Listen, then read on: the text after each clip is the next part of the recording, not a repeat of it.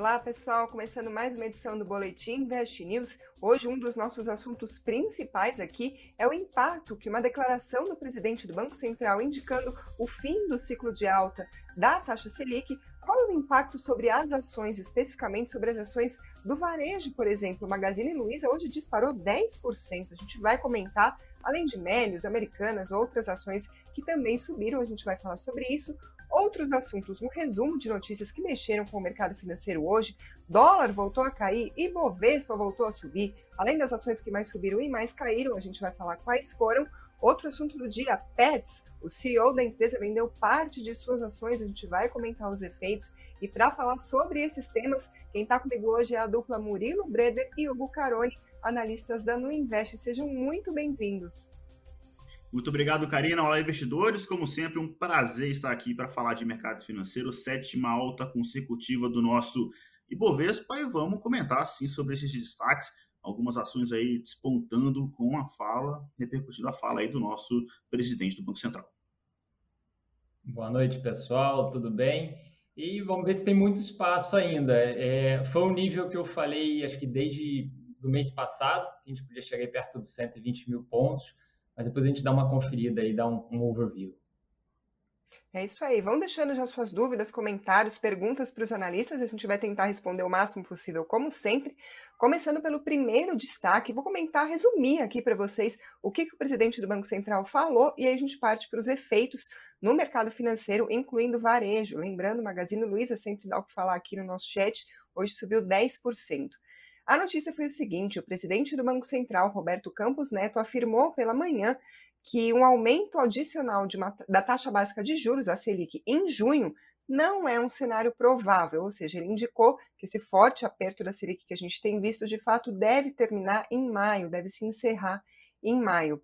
Segundo ele, diante das novas pressões inflacionárias causadas pela guerra da Ucrânia, a gente tem comentado, por exemplo, a alta do petróleo, essa disparada deve refletir nos preços por aqui, mas ainda assim, mesmo em meio a essas preocupações, uma mudança na meta de inflação, por exemplo, do Banco Central, não seria bem-vinda, claro, isso por causa da credibilidade. Ele falou ainda sobre a última reunião do Copom que a gente teve nos últimos dias, a gente viu a Selic subindo em um ponto percentual. O Roberto Campos Neto disse o seguinte, abre aspas, entendemos que usando esse mix de fatores, o mais apropriado era fazermos uma elevação de um ponto na Selic em março, indicar mais um ponto em maio, dizendo que se o cenário internacional se agravasse e que se houvesse algum outro choque que afetasse as expectativas na mesma direção, nós poderíamos repensar o cenário, fazendo um movimento adicional em junho. Não é o cenário mais provável, fecha aspas. Ou seja, ele não disse com certeza não, não vai subir mais depois de maio, mas ele afirmou que não é o que se espera, não é o cenário provável, precisaria acontecer algo fora da curva, fora das expectativas, para mudar essa projeção que ele mesmo deu para a Selic, ou seja, todas as pistas de que a Selic deve mesmo parar de subir daqui a duas reuniões, ou seja, em junho a gente não deve mais ter uma elevação dos juros. Hugo, primeiro eu gostaria de saber a sua visão sobre os efeitos dessa declaração e também ter uma, um panorama do que está acontecendo com o DI, por exemplo, para a gente comentar um pouquinho. Eu só fico preocupado que ele fala que tem acontecido alguma coisa fora da curva, que é o que mais tem acontecido nos últimos anos, né? é, mas é, tirando isso, o, o overview do, do DI, até um tempo atrás eu conversei com, eu sei que quem fala muito mais aqui com vocês com relação ao DI é o Edu, e, eu vou passar o que eu tinha conversado com ele há um tempo atrás, apesar de no primeiro momento a gente não queria, né, um, uma situação como essa, a gente tinha um DI já tinha tido todo aquele estresse né, de alta do DI, lembrando isso aqui é o primeiro contrato mais curto, e aí ele tinha dado uma acalmada. Eu tinha só perguntado, Edu, você acha que dá para ter mais aquela, né, aquela cutucada, aquela estressada no mercado? É, ele falou, olha, até é possível, mas óbvio que a gente não queria. E veio, né? Ele foi lá testar de novo o estresse máximo que ele tinha tido ali no, no fim do ano passado e agora aquela figura né, que eu tanto falo, que é a formação do broadening ou o alargamento, que é um aumento de volatilidade. Não, nesse caso aqui nem parece tanto, mas pelo menos, é, apesar de ser um aumento de volatilidade, né, a redução no curto prazo para a gente é favorável. Então, sim, né, apesar do movimento no dia ter sido um pouco mais expressivo, né, para o lado da, da redução, ter realizado bastante, pode ser que a gente encontre ele aí respirando é, um pouco mais nas próximas semanas. Então, quem que a gente vai ficar de olho? A tão falada, mesmo sendo DI, mas a tão falada referência da média de 200. No caso, a gente está aqui num gráfico diário. Ela está subindo uma velocidade bem acentuada. Então, nesse momento ali na casa dos 10,18, mas acho que ela aceleraria bastante. Talvez a gente encontre ela lá para frente, perto de uns 11 ou 10,8. Fora isso, eu acredito que é bem em linha até com o que o mercado, de uma certa forma, espera, é ficar estagnado aí por um tempo. Né? Então, um pouco diferente, talvez a questão da, de estar tá calmo, né? eu estou falando que a gente possa ter um pouquinho mais de, de volatilidade, mas a princípio sem renovar esse nível que a gente viu aí agora do último estresse, tá? Porque realmente ali, eu vou até trazer de novo rapidinho, realmente esse nível que está aqui marcado em azul, se a gente começar a trabalhar muito acima disso, aí o estresse é muito maior. A mesma referência que eu falei ali do alargamento, né? a gente tem uma gigante aqui que começou lá na crise de 2008, né? Então, é, se fosse falar aqui é, para cima disso, seria algo bem, bem, aí sim, né, como ele falou, né, tem que ser algo bem fora da curva e é o que a gente mais tem visto. Eu espero que não venha a ser o nosso cenário. Então, por enquanto, olho ali no diário, é, nessa média de 200, eu acho que chegando ali, a gente tem que ficar atento, que vai subir de novo mais um pouquinho, mas eu acho que a gente não supera esse, pelo menos esse último estresse, pelo menos no curto prazo. Falando um pouquinho agora sobre o impacto no mercado de ações, é, vou trazer aqui alguns destaques. Claro que tem outras notícias que também mexem com o mercado financeiro. Tem uma notícia de Melios, por exemplo, que o Murilo vai trazer. Mas falando sobre essa nossa pauta, sobre os juros e as expectativas para os juros, só para a gente ter uma noção do porquê que a gente trouxe esse assunto, o que aconteceu com o mercado hoje. O índice imobiliário, por exemplo, no dia de hoje subiu 4,24%. Aí respondendo ao Rômulo Braga, que pergunta se as construtoras também se animaram hoje, mas eu trouxe as maiores altas do Ibovespa. Magazine Luiza ficou em segundo lugar, subiu 10%. Meli subiu mais de 9%. Também teve alta, por exemplo, de MRV, subiu quase 7%. Multiplan também, área de shopping, subiu mais de 6%. Americanas hoje, a Mer3 subiu mais de 6%. Renner subiu. Aí, Murilo, o Gil Costa pergunta o seguinte: Dia de altas no varejo, tem algo errado? Ou seja, parece que o novo normal, o novo certo, é, algo, é tudo dando errado para o varejo na Bolsa de Valores. Hoje, como deu certo, ele pergunta se tem algo errado. É, então, é, tem a ver com o nosso querido Bob Fields, que é o nome do Campus Neto em inglês, como ele é conhecido nos Estados Unidos. É uma brincadeira, tá, gente? Mas tem a ver com a fala dele. É, a gente pode estar tá aí chegando no fim da alta é, de juros, e aí, enfim, embora muitos analistas, né, igual muitas casas ainda achem que é improvável, né, ainda acha que tem que subir mais os juros, né, quem está falando é o próprio dono da caneta. Né, então, é um, é um peso, sem dúvida nenhuma, muito maior. Né, então, hoje, a gente tem até aqui, não só, essas, não só varejo, né, o Rômulo Braga comentando aqui no chat que as empresas, as construtoras também se animaram hoje. Então, é verdade, empresas de tecnologia, empresas de crescimento, imobiliário performando muito bem no pregão de hoje, dando uma amostra do que pode estar por vir caso esse ciclo de alta de juros pare e se inverta.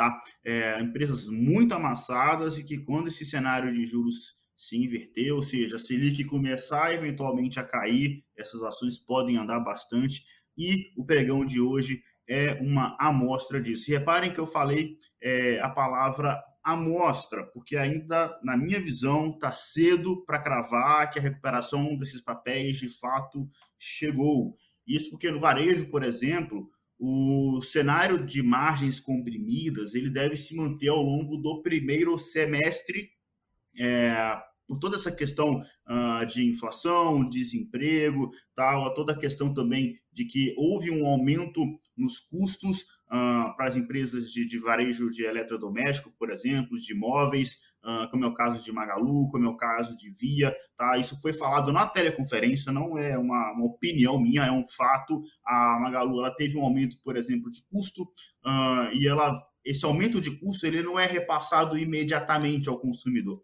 tá? Ele demora, ele vem passa, ele, ele passa por uma suavização então, nessa suavização, quem vai se ferrando um pouco é a Magalu. Ela vai perdendo, ela perde margem nisso, né? Margem EBITDA cai, caiu pela metade a margem EBITDA de Magalu. então durante o resultado do quarto tri, tá? Então isso deve continuar, tá? Ao longo do primeiro semestre, construção civil, setor imobiliário, por exemplo, ainda é, é, é preciso resolver a questão da inflação nos materiais de construção civil, lembrando que as construtoras devem repassar a alta dos insumos para os imóveis, então também deve ter uma diminuição na velocidade de vendas, tá? deve ter um impacto ali é, na demanda quando esse repasse de fato chegar de uma forma mais, mais, é, mais bruta. É, então, é, é, o Felipe Pina até comenta aqui que ele até é, fez um ajuste na carteira e, e, que lamenta profundamente por não ter comprado mais Magalu enquanto podia. Então, assim, o Felipe, assim, você ainda pode, tá? É, essa, essa alta de Magalu, de Via, a Via até subiu bem menos do que Magalu, subiu bem, acho que 4, 5%, mais menos, é, mas essas empresas de crescimento, tecnologia, ah, isso, cara, isso é só uma amostra mesmo. Quando essas empresas voltarem a andar, podem andar muito mais, tá? Então é só o começo, porque são empresas muito amassadas, que qualitativamente seguem muito boas, é, então, não, não é o fim, não, tá? É, pode ser o começo. Inclusive, eu prefiro assim, ô Felipe, eu prefiro esperar o mercado mostrar para mim o fundo do poço, indicar que não, agora mudou, né? E, e, pegar todo esse, esse potencial que a ação tem pela frente, do que eu ficar aqui tentando acertar fundo o tempo inteiro. Ah, o resumo da história a gente já sabe, a gente não vai acertar. Então, eu prefiro, enfim, é uma faca caindo, era, né? Vamos ver se agora é, é parou de cair é, mas eu acho que ainda está cedo tá, para a gente cravar essa recuperação. E Melios, que é o, a novidade, tá? Muita gente perguntando de Melios o tempo inteiro, sempre que eu vim aqui pergunto no chat, né? Melios está caindo, e aí, agora, o que, que faz? É, então, hoje é um exemplo do potencial que está ali nesse papel. É, alguns pontos, tá? Primeiro, Melios ele oscila junto com uma curva de juros, assim como Magalu, Pets, as empresas de crescimento e tecnologia, Melios está ali no meio hoje um dia de forte queda na, na curva de juros, Melios subiu forte, mas não foi só isso, né? Uh, Melios também está atrelado à performance do varejo, que, como eu falei, tende a ser ruim uh, no primeiro, continuar ruim no primeiro semestre, pelo menos.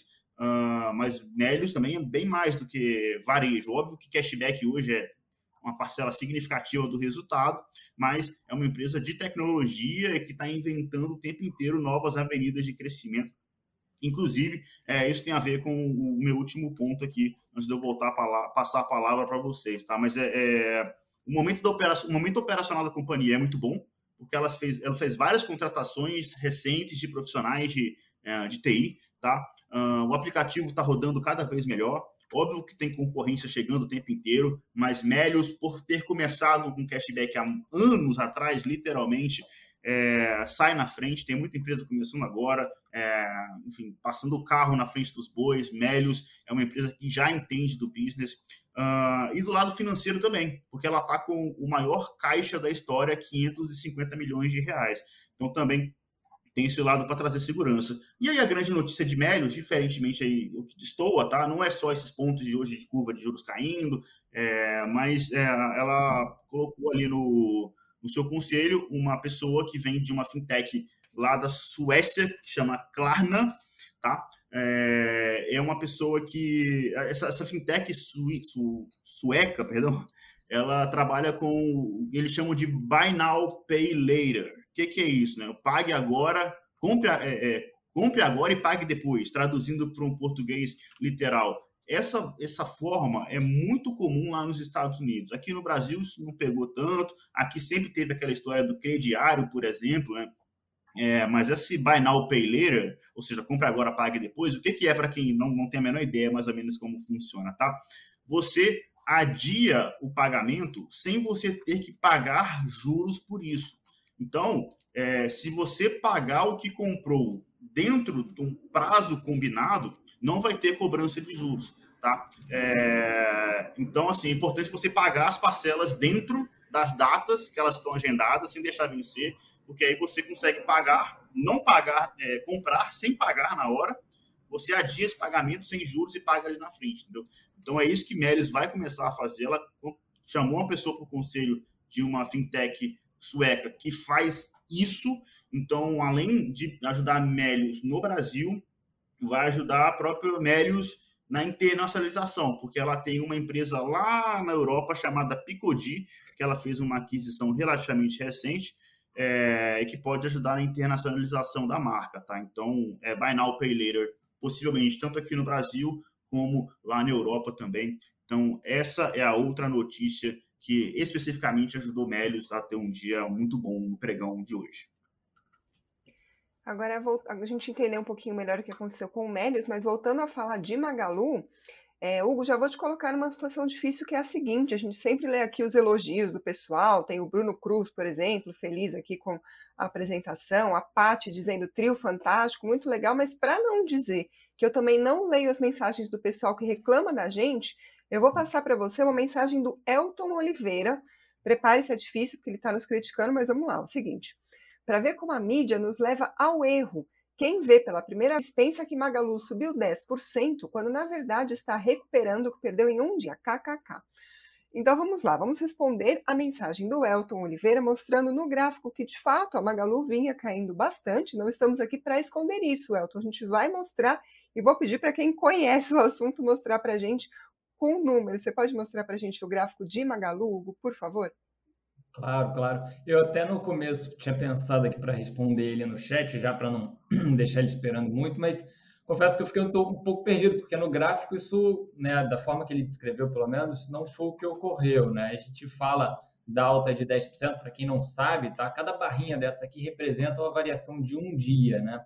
E os 10% que a gente está falando, né, o fechamento de ontem está aqui e o fechamento de hoje, né? Então você tem uma alta ali um pouquinho maior do que 10%. E aí ele está falando como se ontem tivesse caído 10 e hoje subido 10. Na realidade, né, aqui, né, não sei, talvez ele não tenha se expressado tão bem, é, não é o que a gente visualiza, né? Já está subindo, já tem alguns dias.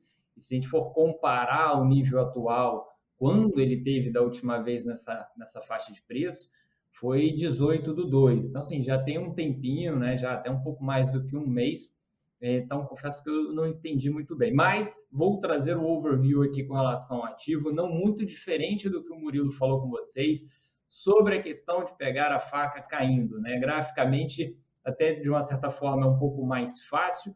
Eu sempre falo que às vezes eu pago muito mais caro. Claro que eventualmente posso até errar, mas normalmente, por probabilidade, a gente acaba conseguindo ter um êxito, ter algo é, favorável. Então, é um ativo que como a gente usa como parâmetro a linhazinha azul aí, né? Então, falar da média de 200 do diário, que na alta do ativo só foi violada na crise do Covid e depois, quando foi violada, foi por perder a tendência. Então, a gente precisa voltar a trabalhar acima dessa referência. Olha a diferença de preço, fechamento atual ali nos 6,60, é, e a média está quase 100% acima do valor atual. Então, só para ficar claro, né, o Murilo fala da questão da faca caindo, a gente no gráfico fala isso também, só que aqui eu consigo virar e falar assim, olha, ela pode subir 100%, que eu ainda né, posso ser otimista por curto prazo, mas eu não vou ser otimista numa visão de longo prazo com relação a ela. Né? Então, pagaria para cima de, desse valor. É, eu tinha pontuado, quem quiser voltar aí já alguns programas atrás, é, que eu, apesar da realização que a gente teve alguns dias atrás, né, eu ainda acho que ele vai tentar chegar nesse nível. Se chegar ali e aí não superar numa visão longa, é algo muito ruim. Então, se alguém se posicionou bem, né, mesmo que tenha sido por sorte, e está aproveitando essa alta, e se de fato, supondo que ele chegue até lá em cima, sendo bem otimista, tá? É, toma muito cuidado, reavalia. É, não vou nem falar no sentido de zerar a posição, mas pelo menos né, diminuir a mão, porque já vai ser algo bem agressivo porque dentro do contexto de longuíssimo prazo, quem pelo menos aqui conhece um pouquinho mais de gráfico, a gente poderia ter o risco numa configuração que é uma mudança de todo o cenário anterior. E o cenário anterior aqui era de alta. Então, algumas pessoas pensam, não, mas já caiu muito. É, o macro, pelo gráfico, não. Ele pode subir lá até os 12 que eu falei. Se não passar de lá, o macro pode apontar algo ainda muito pior pela frente. Tanto que eu falava já tem um tempinho, quem usa Fibonacci está aqui atrás, talvez vocês não enxerguem, algo em torno de dois reais, dois reais e pouquinho. Acho que está dois reais e seis ali, se eu não me engano. E chamando a atenção algo que eu até falei em off, já tem uns dias com o Murilo, só para vocês entenderem. Se desde quando a Magazine Luiza começou a negociar, você vem todos os dias comprando um pouquinho, fazendo um preço médio, tá? Desde o início das negociações, o seu preço médio, tá? Desde que ela começou, tá passando por aqui, tá? E se você acertou a mínima cravada que ela teve em 2015, final de 2015, virado para 2016, e veio fazendo média desde então, seu preço médio está por aqui. Talvez exista divergência, tá? Quem queira, quem queira confirmar isso, eu fui olhar de fato, algumas plataformas dão pontos diferentes, tá? Eu não cheguei a, olhar a fundo por que, que cada um aponta para uma região, mas uma referência que eu uso que tem né, sido uma boa referência tem mostrado que foi essa faixa. E aí, aí a região que não é à toa que está tendo muita briga, já tem um bom tempo. Né? Então, na visão longa que a gente falou, pode recuperar, mas depois se perder esse nível, aí de fato o negócio pode ficar bem mais feio do que parece. Tá? Então, concordo com o Murilo, faca caindo ainda, melhor ter cautela, mesmo que pague mais caro. A gente viu algo muito parecido lá em 2015, um ativo né, que tinha caído bastante. Né, e para passar dessa média que eu estou falando com vocês, só para vocês terem uma ideia, teria que estar tá pagando no papel mais 160% né, de valorização até que a gente pudesse virar e falar assim, poxa, está acima da média de 200, mudou o contexto macro e agora né, vamos acreditar na alta. Não que lá atrás a gente fosse esperar uma valorização como essa, né, mas a visão que era negativa lá antes de 2016 passou a ser positiva e agora já tem um tempo que é negativa. Mesmo que suba, muito cuidado aí com o papel. Com alerta, então, sinal amarelo para a ação de Magazine Luiza. Vou passar agora para os outros destaques que também mexeram com o mercado financeiro no dia de hoje, começando pela primeira notícia sobre o preço dos combustíveis. O Conselho Nacional de Política Fazendária, o CONFAS, aprovou hoje valor fixo de R$ 1,00 de ICMS para o litro do óleo diesel S10, que tem o uso mais comum, mais difundido. Isso depois daquela aprovação de lei que a gente viu pelo Congresso, que determinou a definição de um valor uniforme desse tributo pelos estados. Também foi prorrogado o congelamento das alíquotas sobre gasolina, etanol e gás de cozinha por mais 90 dias, até 30 de junho, portanto. Segundo o Conselho sobre as perdas de arrecadação por parte dos estados, o congelamento já reduziu em cerca de um bilhão de reais os recursos de ICMS em combustíveis para os estados até fevereiro de 2022. A partir de março, reduzem as receitas em cerca de 1,15 bilhão de reais a cada mês novamente falando aí das contas dos estados. Lá fora, nos Estados Unidos, notícia que chamou a atenção, os novos pedidos de auxílio-desemprego caíram para uma mínima em 52 anos na semana passada, enquanto a taxa de desemprego continua caindo, ou seja, mais sinais que o Fed pode sim continuar levando os juros.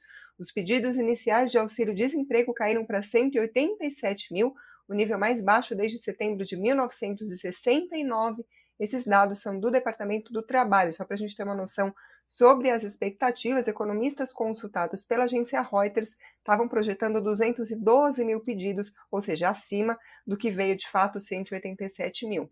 Ainda falando do cenário externo, a gente vai falar um pouquinho sobre a situação entre Rússia e Ucrânia. Teve encontro de lideranças em Bruxelas, na Bélgica. Líderes da OTAN, G7 e União Europeia se reuniram em Bruxelas. A Aliança Militar Ocidental a Organização do Tratado do Atlântico Norte, OTAN, ofereceu à Ucrânia mais assistência militar, enquanto isso, Reino Unido e Estados Unidos impuseram mais sanções contra a Rússia em meio à invasão da Ucrânia.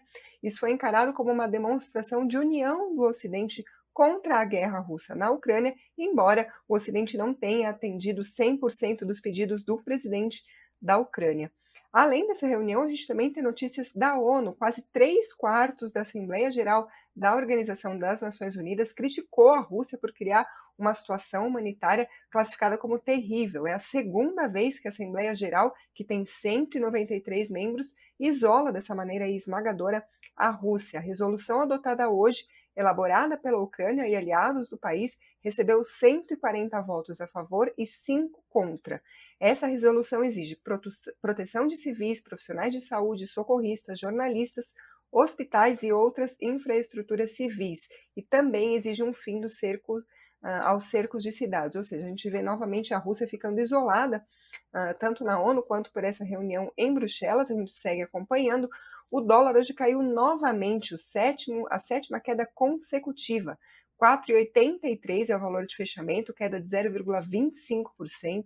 O Bitcoin, por volta das 18 horas, subia 1,79% aos 212.674 pontos. O Ibovespa hoje subiu novamente, também engatando uma sequência de altas, 1,36% a alta de hoje, 119.053 pontos. Hugo, tem espaço para subir mais na sua avaliação?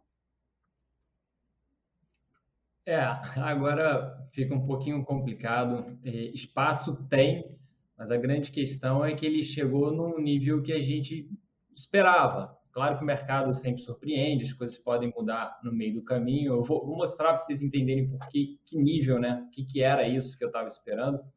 É, era voltar. Esse aqui é o topo histórico do Ibov aqui atrás, tá? Que a gente tinha antes, a gente ter passado pela questão do Covid.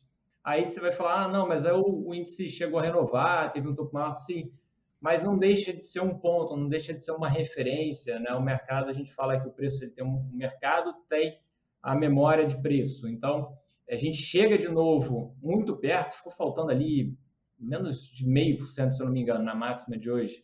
Chegou bem próximo e é bem provável que venha a ser pelo menos uma barreira num primeiro momento, tá? No segundo momento, a gente sempre fala se continuar respeitando as médias, a gente tem que sim permanecer de uma forma otimista, muito parecido com o que ocorreu na primeira movimentação lá em janeiro. Você vê quantos pregões, por mais que tenha tido um ou dois dias de realização no meio do caminho, por todo esse período ele estava fechando acima dessa média mais curta, que aqui seria, até falando ali, porque no chat me perguntaram, essa seria a média 9 exponencial e a gente está na referência do diário. Mais uma vez a gente recupera ela já tem alguns dias e permanece acima. Então, por mais que tenha um diazinho realizando, né, fique de lado, enfim, se continuar fechando acima da média, a gente tem que sim, é, apesar da barreira, né, a gente tem que continuar é, otimista. Agora, é, como você me perguntou, né, você, de fato, sendo bem objetivo e direto, o otimismo que eu tinha aqui embaixo, quando a gente estava ali perto de 108 mil pontos, tinha algumas pessoas falando só que ia ali no 110 e que não ia mais. E aí eu falava, olha, pode ser difícil, mas a gente deve buscar algo perto do 120. Agora já não tenho tanto né, esse otimismo, pelo menos nesse primeiro momento. É claro que é natural o mercado querer respirar um pouco, e a gente tem que destacar sempre também que é, para o índice andar, você tem que ter né, o comportamento positivo de certas empresas. No primeiro momento, como o Murilo falou bastante lá atrás, a gente teve o apoio muito expressivo da maioria é, das blue chips. É, aí depois foi tendo um giro entre elas mesmo, né? foi sustentando esse movimento. E agora, nos últimos dias, a gente viu esse comportamento, acho que desde a semana passada, que acho que no último programa você até falou, ah, é tão bonito ver a tela toda verde, quase nenhum ativo realizando, né? Então, mais ou menos uma semana sendo apoiada aí por quase todas as empresas. Blue chips, algumas ali até andando, mas a gente teve uma realizaçãozinha com o Petro, com o Vale, de lá para cá. E eu acho, se eu não me engano, quem talvez tenha apoiado um pouquinho mais exceto essa variação positiva da Magazine Luiza aí hoje, é, foi a referência de Itaú, né, o financeiro que estava muito travado, e se o financeiro conseguir continuar apoiando a gente, aí sim acho que a gente pode conseguir algo um pouco mais otimista. Mas quem olha muito curtinho e de imediato, se o mercado ficar uns dois, três dias aí, mais ou menos nessa mesma região, pode subir mais um pouco, depois né, fica de lado, quer um pouquinho, não teria nada de errado. É, pelo menos no primeiro momento, algo totalmente saudável.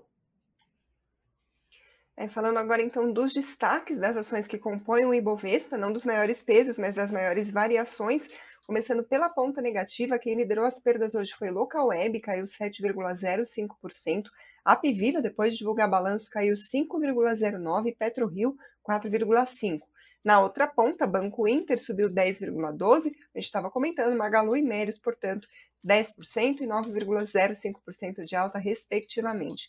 Passando para o nosso último tópico, a ação da Pets hoje caiu 1%. Teve notícia sobre a companhia agora no final da tarde. O CEO da Pets, o Sérgio Zimmermann, vendeu nessa tarde o equivalente a 7,5% da sua participação na empresa. Essas informações foram publicadas inicialmente pelo site Brasil Journal. O Tiago está colocando na tela para a gente. Tem matéria no investnews.com.br, assinada pela nossa querida Érica Martim. Uh, o executivo disse para o jornal que a venda foi feita porque ele precisou de liquidez para o pagamento de dívidas e ele não pretende fazer novas alienações.